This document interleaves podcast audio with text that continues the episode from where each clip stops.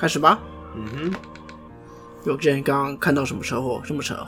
哼，没有，就是他就直接撞在那一个啊，他就直接撞到安全岛啊。直撞安全岛，所以他车子在安全岛上。我看到地上是一堆机油了，哎、是吗？机油吧？那应该是水箱破了吧？哦，这么扯啊，我怎么知道？我还想说，为什么今天会塞成这样？啊，过去的时候才啊，原来是这样。所以他就直接卡在安全岛上面。对啊，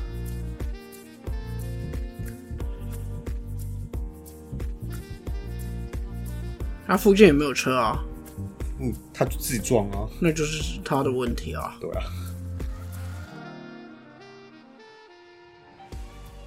各位听众朋友们，大家好，欢迎收听中议题。你中意什么议题呢？我是主持人钟义群。大家好，啊我是有健。好，现在为自己介绍了。嗯，对哈，有健刚刚惊魂未定哦，怎么了？看到一台车祸，哦，也还好啊，也不是惊魂未定，就是哦，怎么觉得？傻眼。对啊，有见我问你，嗯，你有全身爱马仕吗？没有啊，啊，你知道这个梗吗？不知道哎。就是有一个你自己上网找爱马仕姐，嗯，在便利商店买东西的时候，问说一个巧克力第二件六折是哪一个巧克力？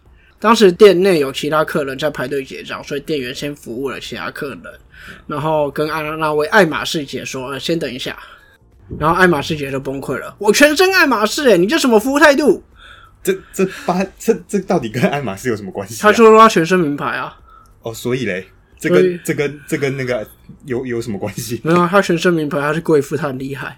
哦，是这样。然后网友去起底他，他是卖二手车的中古车店的老板啊。然后网友就发现他的很多那个争议事件，是哦，对吧？然后开始关爆他的留言。我去看过他的 Instagram，他一开始 FB 先被关爆，然后关版以后，网友找到他 Instagram，我就觉得网友太厉害了。网友现在网友都很可怕，那个肉搜真的超强。然后开始每一篇文章，我就看他每一篇照片，就是什么中古车的名车嘛，然后下面就一堆哎、几千留言，好爽，好厉害的感觉，结果都是哎、那个有有爱马仕吗？那巧克力是什么啊？被关爆。爱马仕，爱马仕应该可以为了他出一款车吧？然后那位爱马仕姐后来发文道歉，可是那个道歉超级酸的。哦，那道歉前面说什么我忘了，反正重点就是气温共赏。他后面写谢谢大家教我以后就知道不能问。我、看他的文法傻笑。不能问对，就算问了被骂，也要当自己儿女一样忍耐。哈，你听得懂他的意思吗？不懂。他开始酸说：“哦，以后我都不能问了，我都不能问了。嗯，问了被骂，我也要忍耐啦。哦，他妈，他根本没搞清楚状况，好不好？呃，哦，我懂，我懂这个意思了。对啊，这个我其实在我家也很常遇到，因为我们家旁边就是一间 Seven，、然后去 Seven 的游客或者是那些客人很喜欢把车子停在我们家的车库门口。啊，其实你平平常停，可能大家去买个三五分钟 OK 啦，其实真的没这样。可是有时候真的就刚好遇到我们要进出的时候，你挡到了嘛，那其实你就说啊不好意思，我立刻开走，这样就 OK。但是我发现现在的客人很喜欢就直接呛说啊为什么不能停？你这白线呢？然后我就觉得，哎、如果今天换成你家家门口，你家车库被这样停，你会不会高兴？而且其实我们从头到尾也没有那一条是你们家的地吗？不算是，虽然是白线，但是因为你它完全挡到我们车库的进出了。好，那说真的，他们这个就是互相的问题啊。但其实他们要这因为其实我们也没有，样但其实他们要这样说，也真的没办法，因为还是公有路嘛。嗯，对啊。可是事实上，我问过我们那个旁边派出所，他就是说，其实如果你真的挡住的话，可以叫警察来。当然啦，我就觉得这有点浪费社会资源，因为其实其实说真的、你就跟我说啊，不好意思，借停一下，立刻走，其实我们都不会怎样啊。可是他们就很喜欢，就是先呛说啊，是你们家的地是不是？这白线呢、之前我遇到一个更扯的，他就说我又不知道你这铁门是车库，我说天哪、我说帅哥，我旁边就贴一个车车道进出，请勿久停。然后他就说：“你贴这么小，我怎么看得到？”就我觉得就跟这爱马仕姐很像，就是我觉得你道歉就是对不起啊，不好意思这样就好，你不用后面再接着酸什么哦，你贴那个我不知道，我我不行这样这样这样，去看一下自习七七那个什么是正确的道歉啊，你不要道歉然后哦对不起，但是你也有错这样，那你干你那那你干嘛道歉啊？那你就是来道歉酸人的、啊。对啊对啊，好啦，讲多了啦。真的，一个爱马仕姐可以让我们讲这么多。嗯好，啦其实这也不知道讲什么？呃，新疆棉花那其实这礼拜有另外一个更重要的事情，哦我觉得更重要的事了。很沉重的，说真的，我这几天都很不想要看打开新闻，真的。对啊，我们的泰鲁格号的事故，嗯，可是因为发生太突然了，而且现在在调查中嘛，所以也没有办法讲什么。嗯，但你会发现泰鲁格号事故以后，现在大家应该要全力搜救或者哀悼。你看昨天昨天那个你打开 Google 页，已经有那个黑色缎带了。嗯，大家的心力应该是要全力搜救，然后哀悼，rest in peace。嗯，但是会发现有些脑残，嗯，有些很爱引战的人就会把这件事情又化成蓝绿斗争，就是无限上纲啊，我某某某某签。某某签。说什么？你立委选书的那一个，说什么？F 一跟出轨啊，都是因为政府太烂了，然后台湾未来加油啦。我记得他的发文好像是这样嘛。嗯，应该还留着了，他好像没有删，他还蛮有价值，没有删。另外一个我看不起，真的很看不起他，叫张善政，发了文说国不太民不安，风不调雨不顺，然后就过了没多久就删文。啊，删完文之后，就跟刚刚爱马仕姐一样，又补了一篇说：“哦，我只是对这个国家的未来感到担忧，就引发一四五零啊攻击我，真的是很可悲。”这样，我就觉得现在这件事情当下，我们可以先不要再讲什么蓝绿斗争去赢这种战嘛。那网友当然也都踏伐、啊，那他们就会把这些当做一四五零。但说真的，这个就是一个道德问题啊！你你现在发生事情当下，就要就全力搜救，不要再赢这个战。你要救着什么事后再说嘛。没有啊，他们国民党就是说怎样，现在是怎样，共产党是不是骂不得，是不是？也其实我们也没有说你不能骂，就是你事后要看时间嘛。对啊，你你好了，你就算说你现在要骂，你骂的也要有本，你不是用这种国泰民安、风调雨顺这种没有科学根据的东西来骂人，因为你你要讲这么多灾害的话，那张三镇你当行政院院长期间也发生很多灾难，难道有人说你就是代赛吗？也没有啊，对啊，而且这也很像那种有些记者在访问的时候，访问一个家属刚死的爸爸请问你现在难过吗？啊、就是不会看时机，有啊，其实。这一次 NCC 在第一时间也有出面呼吁各家媒体要自律啊，就是在采访一些受难者家属的时候，要不要让他们再次遭受到二次伤害。但是有些网友也骂 NCC 说你这样子没用，怎样怎样。但是我觉得 NCC 其实至少有做了。对啊，因为你也不能说直接跟人家讲说哦你不准报这个，你你如果这样子做，人家会骂你说哦你封锁新闻自由。而且说真的，你要把这两件事情你全部怪在政府，我是不知道啦。因为 F 五一事件，我们之前说过，到底是体系的问题还是个人的问题，现在都还在调查嘛。嗯然后这一件泰鲁格事件看起来包商问题比较大，嗯那你真的要把它怪在政府，我觉得有可能，就是为什么那间包商可以承包到这个案子？嗯因为那间包商已经被起底，发现没有什么资本额，而且可能有一些问题。但他为什么能包到政府？那你要去切的点是这个，而不是说这件事情公安就全部怪政府。嗯那我就觉得你切入的点很奇怪。嗯，就是有些人会说啊，你台铁负责发包，不负责监督吗？那你的监督到底是要监督到什么地步？因为其实讲一个比较简单的例子，就假设你今天你家房子整修，然后你请了一个工人来帮你弄，结果那个工人在你不注意的时候把那个榔头或什么往窗外丢，然后砸伤路人。你有需要负责任吗？你也没办法。就是对啊，你刚才说道义上你有责任，因为你要监督，但是你不可能二十四小时都监督着他嘛。当然，你现在有人说啊，为什么这个防边坡防护墙只盖到那边，没有盖到那个斜坡那边？那这当然可以检讨，但是我是觉得啦，但你要把它全责怪在上面，我觉得太无限上纲了啊。对啊，还是要去做一个事后的调查啦。而且我就真的觉得最天兵的还是那个工程车为什么要停在斜坡？因为你看现场照片，明明就有平地的地方，他为什么要停在斜坡？对啊，到底为什么要停在斜坡？我也是很不懂啊。嗯好，那泰鲁格这个事情，其实跟之前那个普悠玛也很像嘛，嗯就是愿逝者安息。对，其实我还是比较希望新闻能多报一些比较正面，像最近吴念挺在日职表现很好，然后他昨天获选 MVP 的时候也是说，他把今天这个最佳表现献给在祖国的同胞，这样，那我就觉得这个很棒。祝大家焦点也不要被模糊掉了。嗯那这件事先讲到这边。好，啊，我们还是回到我们应该要讲的，刚刚提到的一个新疆棉花的事情。嗯，现在讲应该热度还没过吧？有稍微过一点点，但是还是有维持住啊，因为毕竟这个议题国外一直在烧。对这件事情，国外烧比较大。嗯，当然，西方国家有些人在说阴谋论，要一直烧，这个也不无他的道理啊。嗯，那还好，钟义婷虽然迟到，但不会不到。我们就来讲这个新疆棉花的事件吧。那一样，先麻烦有件帮忙吧。好的，主播，新疆棉花的议题主要是从瑞典时装公司 H&M，它在去年九月发布的一份不与位于新疆的任何服制服装制造工厂合作，也不从该地区采购产品或原料的声明所引起的一个政治和贸易争议，这是一个呜呼哀哉的惨案啊！反正其实大家应该都很清楚这一件事情的始末了就从 H&M 出来，大陆的网友开始挞伐了，嗯。对，然后开始抵制，然后看到某些爱国艺人嗯。开始在表态，嗯然后网友开始逼一些企业表态，嗯，差不多，其实概述就是这样的。对啊，你帮我你帮我工作做完了，主播。你那你继续啊，哦。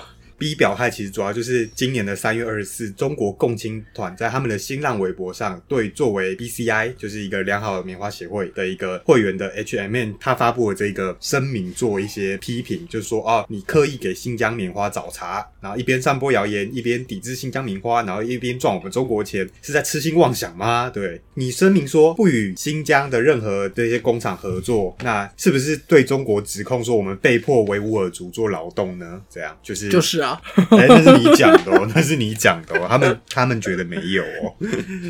所以之后就衍生出一连串的挺新疆棉的活动，那包含着中国人对 H&M 的抵制。之后受牵连的有 Nike、艾迪达、Converse、New Balance 啊、瑟氏、Uniqlo 啊、IKEA、Burberry。好好，大家可以去查那个视网膜都做了一个非常详尽的一个表单，就是啊哪一个艺人代言什么品牌，然后他有没有那个切割这样然后。逼他表态啊。那我就很好奇了，嗯那为什么像 CBA 不敢逼 Nike 表态啊？因为他是他大金主啊。那中国网友敢不敢逼 Apple 表态啊？嗯，Apple 不会用到棉花吧？不重要啊，就是这个公司对他这件事情的态度啊。不是啊，他们现在就是针对那个由于使用新疆棉花的厂牌做表态啊。对啊，啊都不敢逼大金主表态，那大金主就表态我不要，你就不要用。啊，没关系啊，反正这些厂商的东西他们都不用穿啦、反正他们有很多国货嘛，嗯，还跟这些分不太清楚啊。对啊，他们有一些 logo 真的很像，比如说 Nike 的勾勾的角度不一样啊，然后变 Nike 哦，嗯，然后 Adidas 啊什么，他们可能抵制的时候自己都分不清楚啦。对啊，这是网络上啊自己买错，对吧、他们也出了很多奇招，比如说去买了 H&M 的东西，然后在上面塑胶袋上打叉，说我是准备去退货这样。那其实各种爱国艺人，像罗志祥啊、陈奕迅、彭于晏，其实彭于晏我个人觉得很问号，就是他的国籍是加拿大，我不懂他在表态什么。对啊，他想赚中国钱啊。好，那欧阳娜娜、张钧、张钧甯，我个人觉得蛮可惜的，对啊，还蛮喜欢他。那赖冠霖、许光汉、黄安、刘乐远啊，嗯，对，呃，很多黄安，嗯，就是他们都在第一时间力挺哦，新疆棉，然后而且是事情一出来，几乎马上立刻就发文了。然后停止跟那些厂牌的合作，这样唉，陈奕迅啊，怎么了吗？之？前香港的事情从来没看过你表态，而现在这件事一出来就直接表态，嗯，这次发文的很快哈。嗯，而且这一次他这个违约金看起来应该是真的蛮巨大，不过对他来讲没差啦，对啦，因为祖国的人民币比较香哦，不是、啊，对吧？会不会被那些歌迷出征啊？嗯，可能哦。没有，我说这我也是陈奕迅歌迷啊，我很配就是去他唱歌很猛啊，真的去 KTV 一定必点他的歌，真的好听啊。对吧、只是哎、我们这集出去，我们两个之后应该都不能去中国。好，那当然除了这些民间的艺人，那中国的外交部发言人其实也有做出非常多的一些反驳，那非常有趣，大家听听。就是这样，第一时间是外交部的发言人华春莹指出，就是中呃美国与几个西方盟友将黑手伸进新疆雪白的棉花，污蔑新疆存在强迫劳动。甚至种族灭绝。他重申，中国现现在的中国不是当年八国联军铁蹄下的晚清，中国光明磊落，事实将刺破所有针对中方的言论。好啦，你说重点啦。哦，他还拿出一张照片说，那个我们现在新疆有百分之四十是机械化耕种。对，好，我们感谢我们的那个发言人叫什么名字？华春莹女士感谢您证明了你们有六十趴的人工啊，OK 吧是啦，如果是这样讲的话？OK 吧？哇，就视网膜也有说嘛。对，那的确，我一开始就想到这样啊。好，感谢您证明喽。对，而且这个事后被国际的一个事实查核中心发现，说他用的那张照片是澳洲棉花厂的照片。好，这不管，对，中国就是到处剪剪贴贴，他们的消息你信？嗯不知道，对吧？好，但是他们可能防火墙内的民众会信啊。那另外一位发言人赵立坚讲，据我了解，种植这这个种植户能透过手机 APP 足不出户订购机械采购服务，可以说彩民已经进入网络 Plus 的时代了。这个时候，一小撮国家和个人还在编造所谓强迫劳动的故事，难道说强迫机械劳动吗？我也不知道该说什么了。对了，接下来就是他们中国本土企业就开始说，哦，不应该把经济行为政治化，这些企业受谣言影响，盲目认为新疆棉花存在强迫劳动是非常不正确的一个行为。可是经济行为政治化不就是中国最爱做的事吗？嗯，这好像是你讲的。不是吗？我们前一阵子的什么凤梨，对。这不就他们一贯的手段吗？呃，是啊，对，好的，那接下来来看看我们中华民国岛内自由地区中国国民党我前，们弯弯的人民，我我我们不要再学视网膜好了，虽然他真的很好笑，对，啊，就是我们前国民党前主席洪秀柱他表示说，这个新疆棉花就是西方操弄的舆论，没有真相。那资深媒体人黄志贤就发文指出说，美国瞄准新疆已经很多年，现在用种族灭绝来贴标签在中国身上，只是美国攻击中国的开始。那他说，其实他们在新疆长期培育恐怖分子，就是致力于裂解中国。然后他还最后还说，呼吁说我们台湾同胞不要帮美国对付自己的同胞。啊，果然这个议题到最后一定都会变成一大堆的阴谋论。嗯，这这没办法，因为你也证明不出来他到底有还是没有，嗯他也不会承认，那我们也没有证据。嗯，好啦，我们就当一集关键时刻再录吧。哎、保洁，你要当保洁啊？你是 LBJ 是不是？好，那另外就是中研院进食所的副研究员吴启娜表示说，这个西方世界利用新疆的地缘政治和种族政治议题来打击中国，已经是一非常非常悠久的西方传统。所以美国把这个新疆当做一个操弄议题的焦点，毫不意外。那新疆、内蒙古这些纷争背后都有西方操作的一个影子，这样。不无道理啦。说的其实真的有一些他们背后的一些脉络跟蛮合理的地方。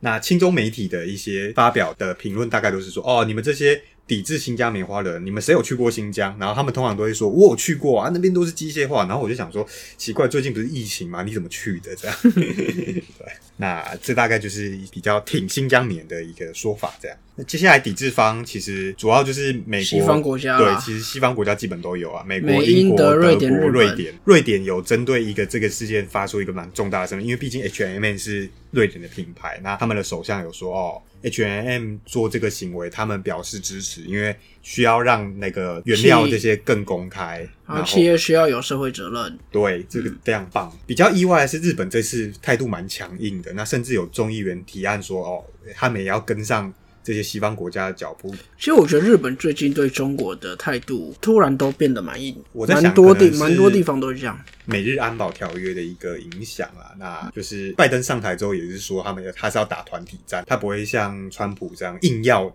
你跟着我做这样，嗯所以其实看得出它的效果。另外一个有趣的南韩，南韩反而在这件事情上没什么表态，嗯，听众朋友可以猜一猜为什么会这样，因为我们大概有自己的一个看法，那会在下一集做一个解释这样。那其他的讲法当然就是主要国内执政党民进党他们主要打的点就是说，哦，新疆棉花这个不是经济议题，而是人权议题，就是大一致都是这样。比较意外的是，国民党的立委蒋万安这一次的口径竟然是跟民进党一致。那柯文哲也是表示说，这个需要关注。对啊，因为发现国民党内部好像也有时代的差异。对，而且难得这一次这个议题上，好像国内的难得就是各政党的意见比较一致，这样。因为你说洪秀柱国民党的一些高层刚刚不是也是 下面说白痴的言论，是啦，可是毕竟他们现在在党内的影响力到底有多大，也是个问对啊。？但是像年轻一代蒋万安那个态度就不太一样了。就是会跟我们年轻人比较近一点。好，那剩下一点时间，我们整理了一些网络上对于这件事情的一些疑问啊，我们先在这边做一个就大部分网友有提出来对新疆棉花事件的一些 Q&A。嗯，那我们这集时间也差不多了，我们就先丢出 Q 的部分。嗯大家可以先想一下，下一集我们再整理一些网友的 A 的部分。嗯，那邮件继续吧。第一点是什么是 BCI？那第二点是为什么这个议题会发酵？为什么去年九月的一个声明现在才拿出来炒？那第三个就是美国是怎么透过他们的一些手段来影响这个这件事情。那比较主要的是，他们国会有通过一个防止强迫维吾尔劳动法，这样。那第四点就是一些比较亲友中的人士所提出来的论点，就是好，如果真的有在教育营，那其他伊斯兰国家为什么不向中国抗议？这样。最后就是国民党的粉砖日前 po 文说，哦，两岸民意对转很忧虑，那执政者应该节制这个强迫表态的风气，然后要以保障台湾人的台商的利益为优先。基本上他们这个声明有一点奇怪，然后也引起一些大家的讨论，所以大家可以想想这五点到底。这五点就是大家可以先想一下的一些比较有争议的地方啦。里面其实有些像什么是 BCI，这是有标准答案的，嗯，但其他的可能大家就要思考一下。嗯，那我们这集时间也差不多嘛，那刚好说在这。好，其他的就听众朋友先讲一下吧。如果有任何意见啊，都可以到我们的粉砖讨论，或者在我们直播的时候跟我们互动。啊，我们还有直播，最近比较少，请大家按赞、订阅、分享，并开启小铃铛。那一键三连哦，你讲，国外的中国那边的好友们、同胞们可以一键三连啊。虽然我觉得我们的受众应该是没有到那里。哦，那我应该被那边讨厌哦。如果真的有过去，应该直接被封锁，直接被抓走了。好，那丢出的问题大家思考一下。这集就先差不多到这边。这边是综艺题，我是综艺群，我是有健，我们下次见，拜拜。